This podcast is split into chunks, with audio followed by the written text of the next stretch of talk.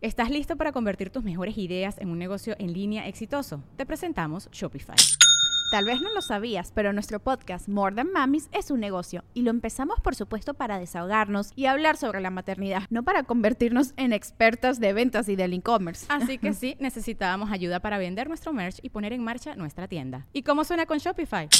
Llegó otra venta. Shopify es la plataforma de comercio que está revolucionando millones de negocios en todo el mundo. Ya seas un emprendedor desde tu casa o desde donde sea, Shopify es la única herramienta que necesitas para iniciar, administrar y hacer crecer tu negocio sin dificultades. Con Shopify puedo gestionar pedidos, envíos y pagos desde cualquier lugar, brindándote toda la información y estadísticas de tus ventas al detalle. Regístrate para un periodo de prueba con tan solo un dólar al mes en shopify.com barra sonoro, todo en minúsculas Ve a shopify.com barra sonoro para llevar tu negocio al siguiente nivel. Shopify.com barra sonoro. Welcome to the Listening Time Podcast.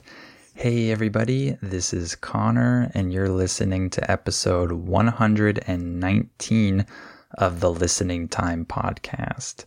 Today, we're going to talk a little bit about studying English abroad. So, this is a topic that I think will be interesting for most of you, if not all of you, because you're all learning English and you might have uh, the idea or the desire to do some type of language exchange program where you go to the US or Canada or Ireland or wherever uh, to study English and stay there for a while.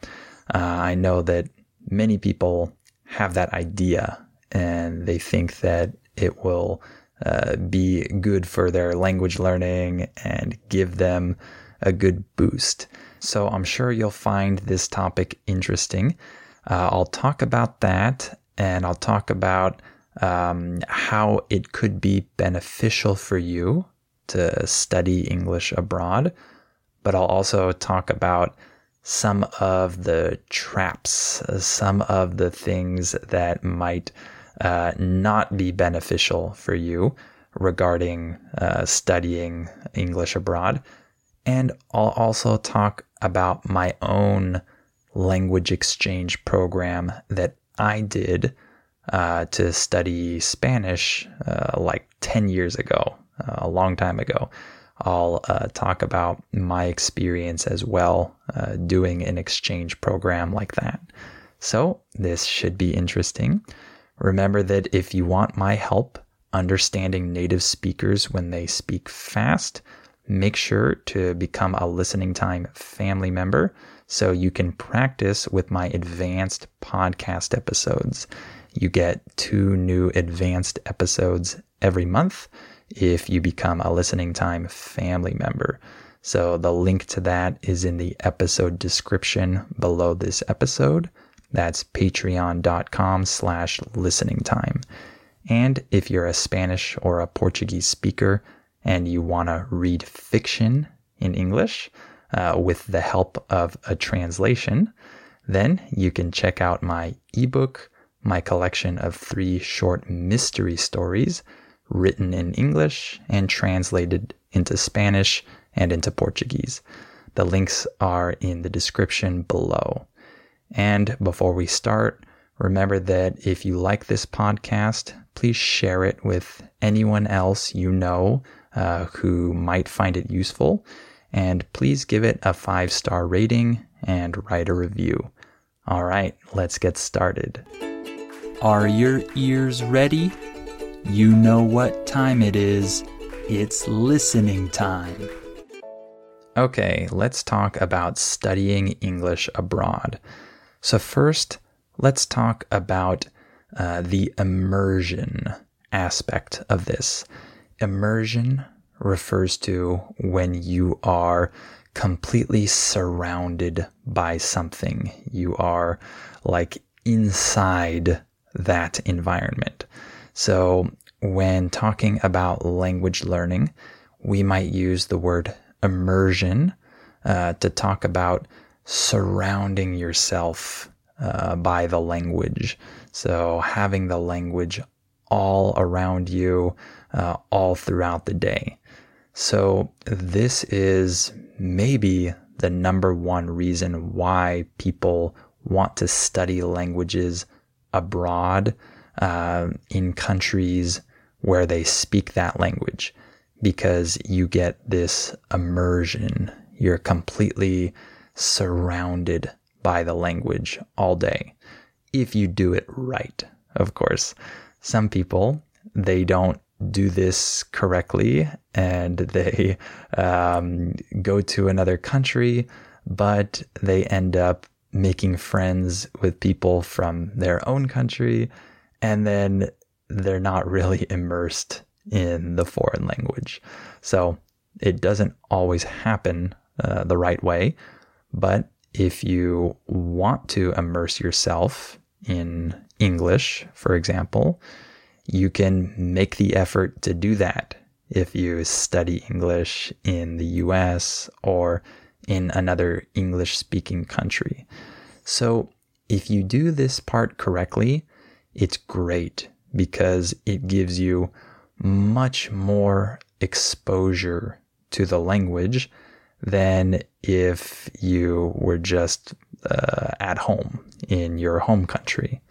By the way, the word exposure refers to uh, being around something, having the experience with something. So if you have exposure to English, that means you encounter English, you have experience with it, you uh, hear it around you. So, getting this exposure is one of the main reasons why studying abroad can be very useful for you. So, uh, you can, of course, immerse yourself in your home country if you're constantly listening to English, uh, you spend many hours uh, with the language, you can get a great immersive experience because of technology, because we can just put our headphones in and listen to podcasts like this one, for example. But of course, if you're in another country that speaks English, then it adds another level to the immersion because when you go outside and you're walking down the street, the people around you are also speaking English. That's another layer of immersion. And one of the cool things about uh, going to another country to learn English, for example, is that you will encounter certain situations and certain vocabulary uh, that is related to those situations that you won't encounter if you don't go to a country where they speak that language. So, for example, uh, when I studied in Mexico, uh, there were many situations that I wouldn't have had in the US but I had them in Mexico and they taught me very particular vocabulary words and phrases that I probably wouldn't have learned uh, if I hadn't uh, gone to Mexico. Uh, recently, I went down to Tijuana with some uh, people here in the US that are Hispanic. They're Spanish speakers their parents were from either Mexico or other Latin American countries, but they had never lived in Mexico. And it was interesting because I have lived in Mexico, but I'm not a native speaker like they are. However, there were many, many words and phrases that I know that they don't know because they haven't lived in Mexico. And so they don't know the particular vocabulary, uh, the special phrases that we use in different situations, for example. So that's uh, a good example of how studying abroad can give you very uh, useful vocabulary uh, that you won't learn if you don't go there. So that's a great benefit. And in general, being in that new country um, will just give you tons of opportunities to uh, learn new words, uh, to absorb things, uh, to just uh, get a lot of great input. Remember that when talking about language learning, input refers to things that you hear or that you read. And according to my philosophy of language learning, input is the key to acquiring a language. You need tons and tons of input, and you want that input to be meaningful. And this is another great thing about studying abroad is that you can get some really meaningful input because you can make friends uh, with people in that country.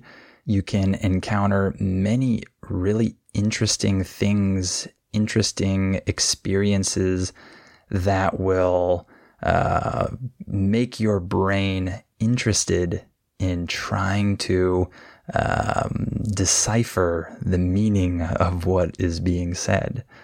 The word decipher refers to um, solving some uh, challenging uh, mystery or puzzle, uh, something that you don't understand.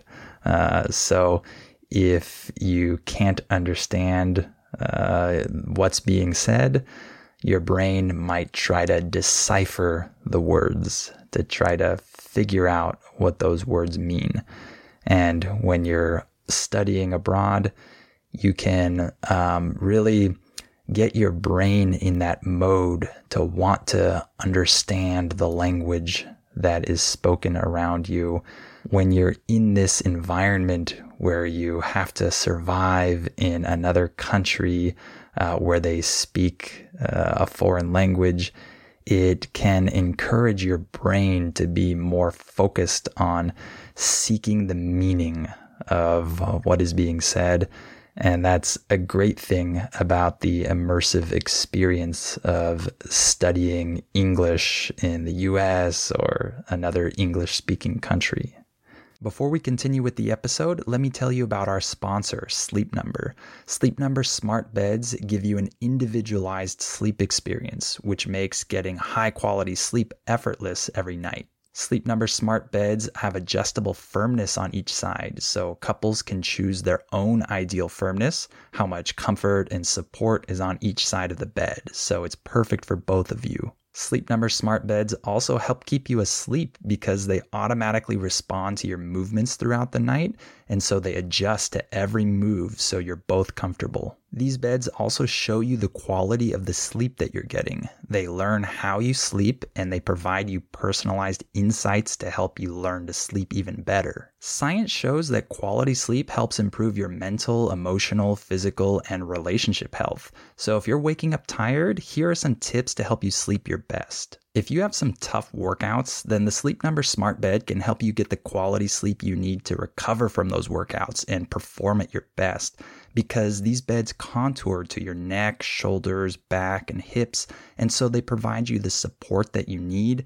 And there's even weight distribution for more comfortable sleep. And if you're feeling hot this summer, sleep experts recommend keeping your bedroom temperature at 65 to 68 degrees Fahrenheit for comfortable sleep. You can use your air conditioner or fan with your temperature balancing sleep number smart bed and bedding to help both of you keep cool and sleep just right. And do you and your partner disagree on comfort?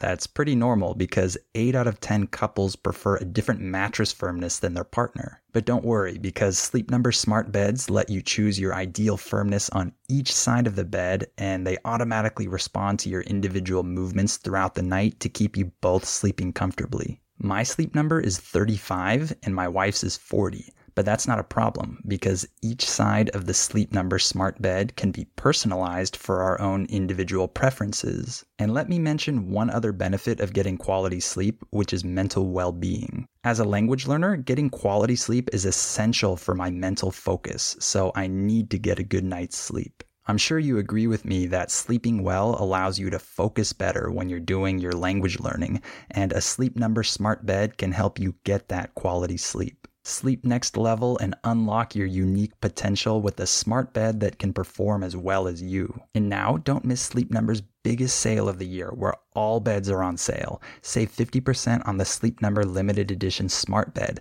plus special financing for a limited time. Only at Sleep Number stores or sleepnumber.com. See store for details. So, in terms of my experience with the immersion aspect, uh, when I went abroad when I studied Spanish in Mexico, well, I made a lot of friends there and I really uh, connected with different people and I had a thriving social life for those weeks that I was there.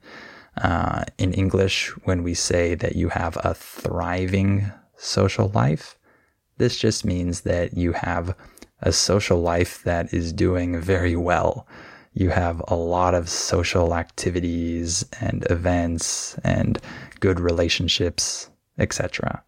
So, because of that, um, this immersive experience really helped me with my Spanish because all of my interactions with these different people were meaningful for me. My brain really wanted to uh, decipher what these people were saying to me in Spanish. Uh, I really wanted to understand them and communicate with them. And this really helped me uh, advance more quickly uh, than in a normal situation. And so, in terms of the immersion, it's really important to do it the right way and not just expect uh, that you're going to be like a sponge and just absorb everything automatically.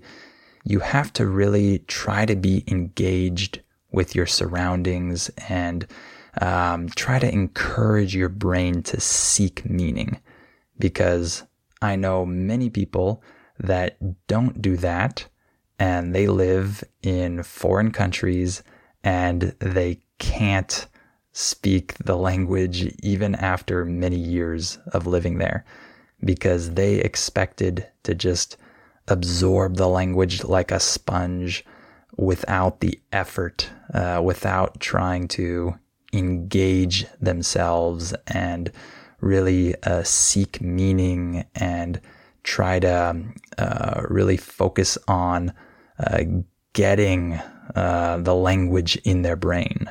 So that's something that I want to uh, advise you is to not just expect that you're going to absorb the language automatically. If you study English in the US, for example, you have to seek that meaning and try to uh, be really engaged with your surroundings. And now let's talk about the homestay option of uh, studying English abroad. So, some people, when they do a language exchange program, they might just stay at uh, a hotel or a hostel or something like that.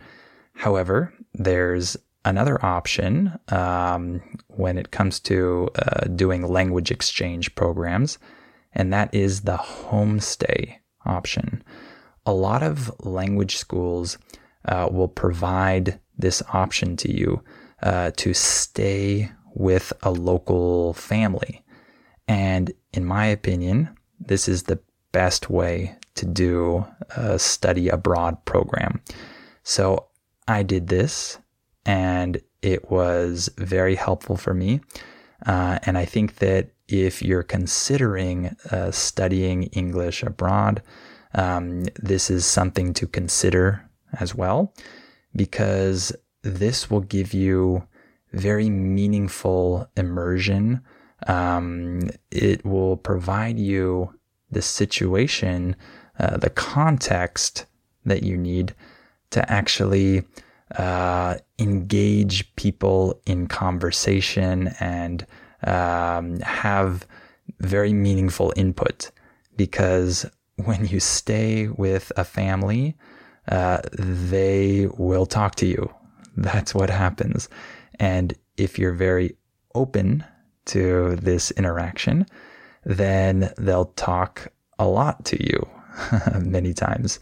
So that can be a great source of input and a very meaningful source of input because you're not just talking to a random person at the grocery store or a waiter at a restaurant. You're actually living with these people and you're probably more interested in talking to them in a deeper way and exploring more interesting conversation topics. So, this uh, provides you with a great context, a great environment in which you can practice your English and receive really meaningful input. And I would also advise you to try to have a good sense of humor when you do these homestay programs.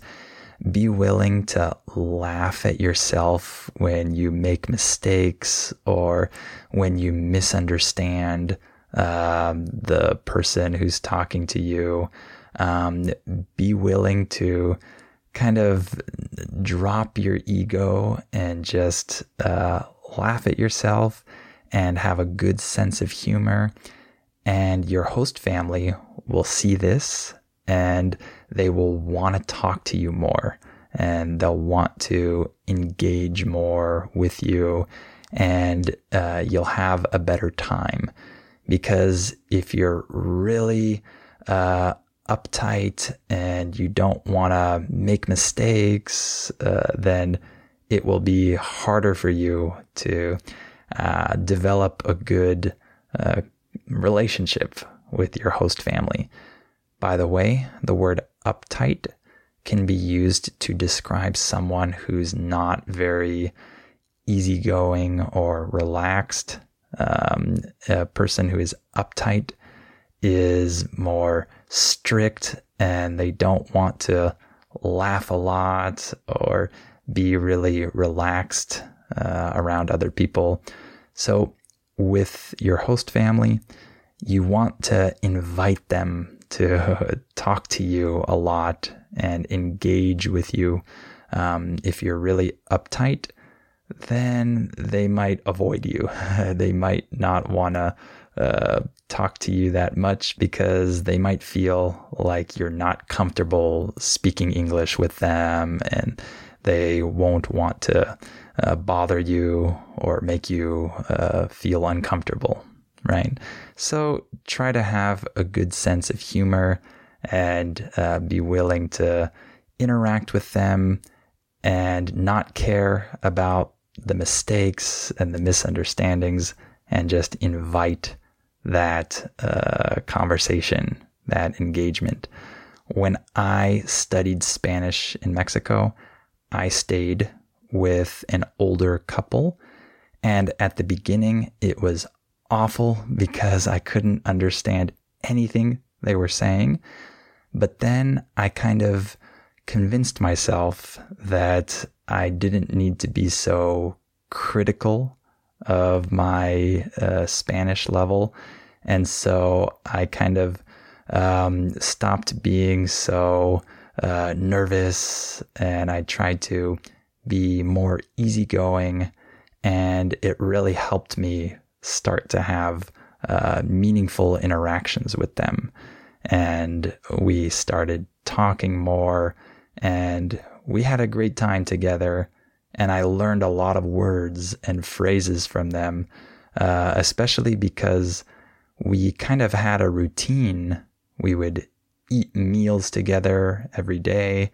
And so there were always words and phrases that were repeated every day during breakfast or whatever because we had this routine. We were doing the same thing every day. And so a lot of phrases and words uh, were repeated, and I heard them many times. And so I learned a lot when I did that homestay. That was uh, very beneficial for me. And lastly, let's talk about language schools. So, this is maybe the biggest element of the language exchange program uh, that you might do, um, the actual language school itself.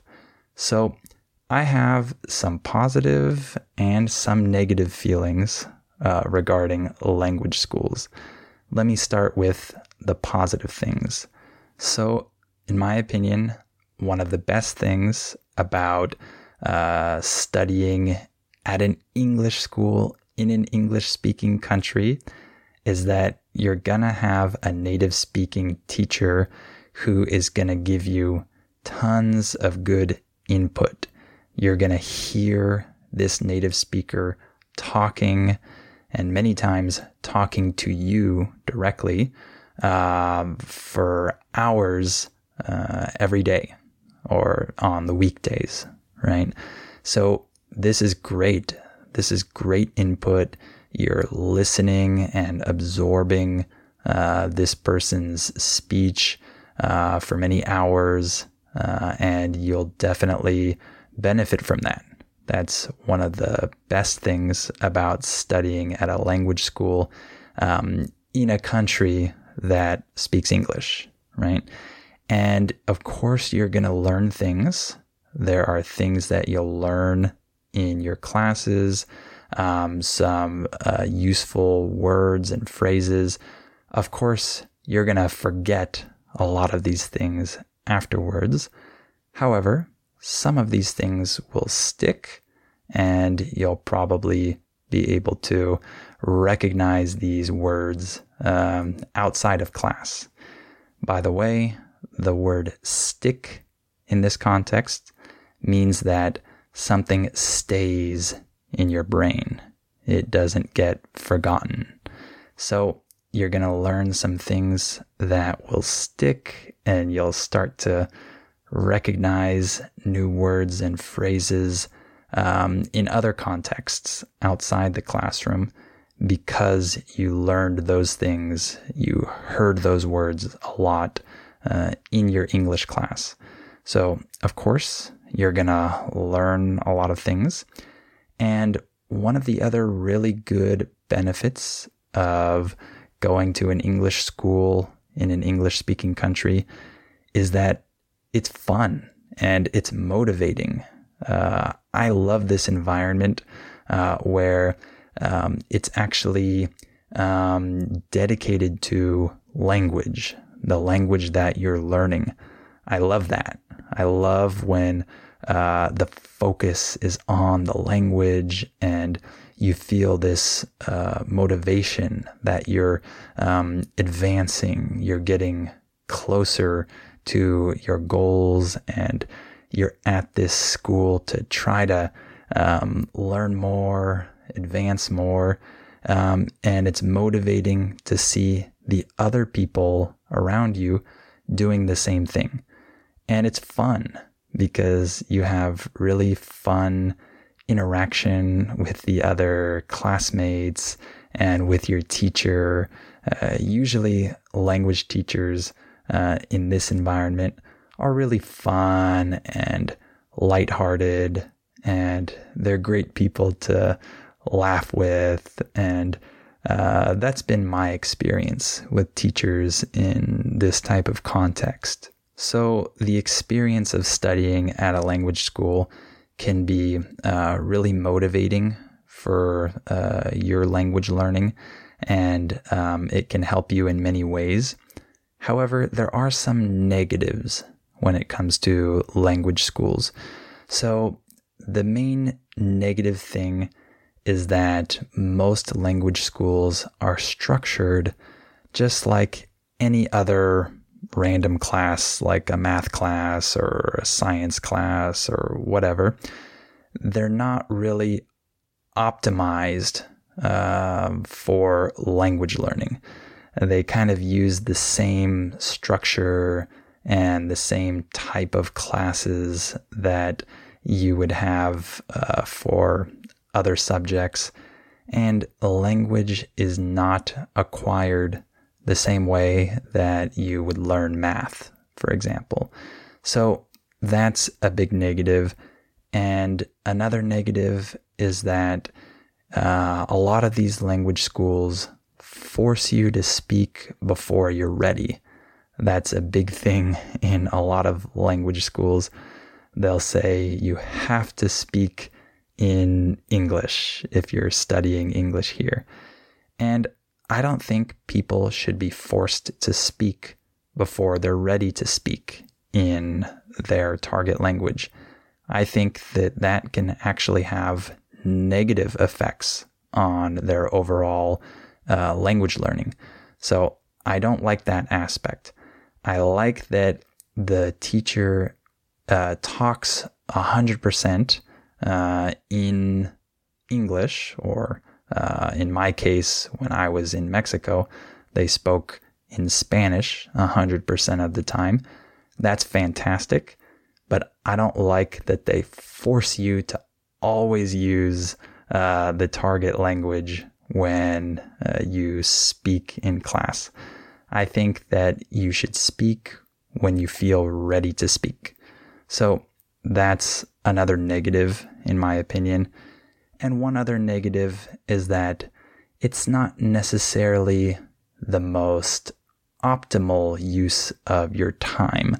So if you study English for five hours at an English school, um, that's not as beneficial, maybe, as using those five hours to study in other ways. Because for those five hours, you're not just engaging with uh, the teacher in English and getting um, meaningful input 100% of that time because there are other students. there are other people learning English there with you. And a lot of that class time is spent listening to other students talk and ask questions. And um, there's a lot of silent time where you're just doing exercises in your English book or whatever. And so even though you have five hours of class time, a lot of that time is uh, not used optimally. So I think that's another negative thing about uh, doing group classes at an English school um, in an English speaking country. But overall, I think that uh, the experience of studying at a language school can be very good. And I really liked my experience doing that at a Spanish school. It was motivating for me. It was fun. Uh, I had a good time with the other students and it added structure to my day, which was great. It kind of forced me to remain focused on my language learning, right? It uh, forced me to remain focused on the fact that I was there to study Spanish and not just have a good time, right? So it gave me some good structure and good focus.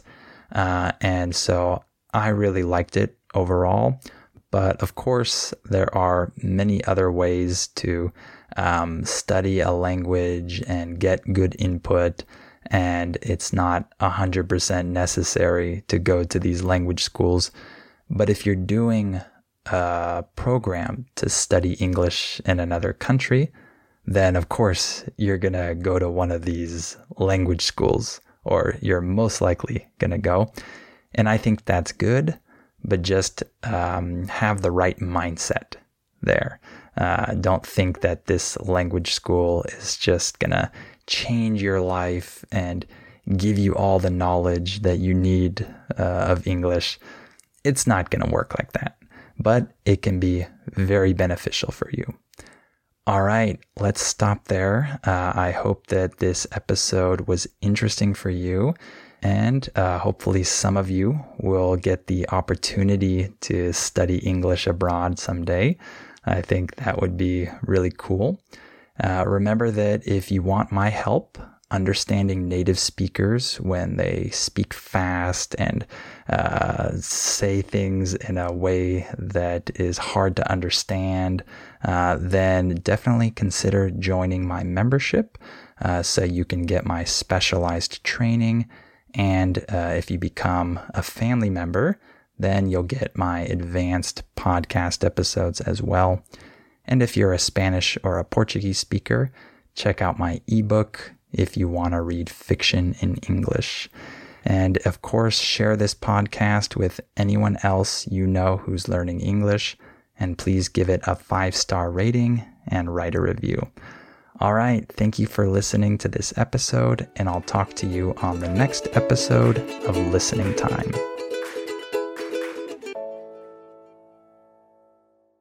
Before we continue, let me tell you about our sponsor, Rosetta Stone. As you all know, learning a language is challenging. Well, Rosetta Stone is a great tool that can help you with this challenge so you can improve your English or learn any of the other 25 languages that it offers. Rosetta Stone has helped millions of people learn foreign languages over the last 30 years. The idea behind Rosetta Stone is to provide you with a more natural and intuitive language learning method compared to other types of courses. Instead of focusing on tests, drills, or boring memorization, Rosetta Stone helps you develop your language skills naturally using interesting stories, dialogues, and visuals. In this way, you'll learn the language a little more like a child learns their first language, not just by memorizing things, but through engaging exposure to the language. Rosetta Stone is also convenient to use because of the flexibility of its lessons. They're full of helpful content, but they're also pretty short and you can do them whenever you have the time. This will help you work them into your schedule more easily. And one other cool feature that Rosetta Stone has is its speech recognition tool called TruAccent. It can detect the differences between your pronunciation and a native speaker's pronunciation, so it can give you feedback on how you're pronouncing words and help you improve. As you can see, Rosetta Stone is a language learning tool with a ton of value. Don't put off learning that language. There's no better time than right now to get started. For a very limited time, Listening Time listeners can get Rosetta Stone's lifetime membership for 50% off. That's 50% off unlimited access to 25 language courses for the rest of your life. Redeem your 50% off at rosettastone.com slash listening time today.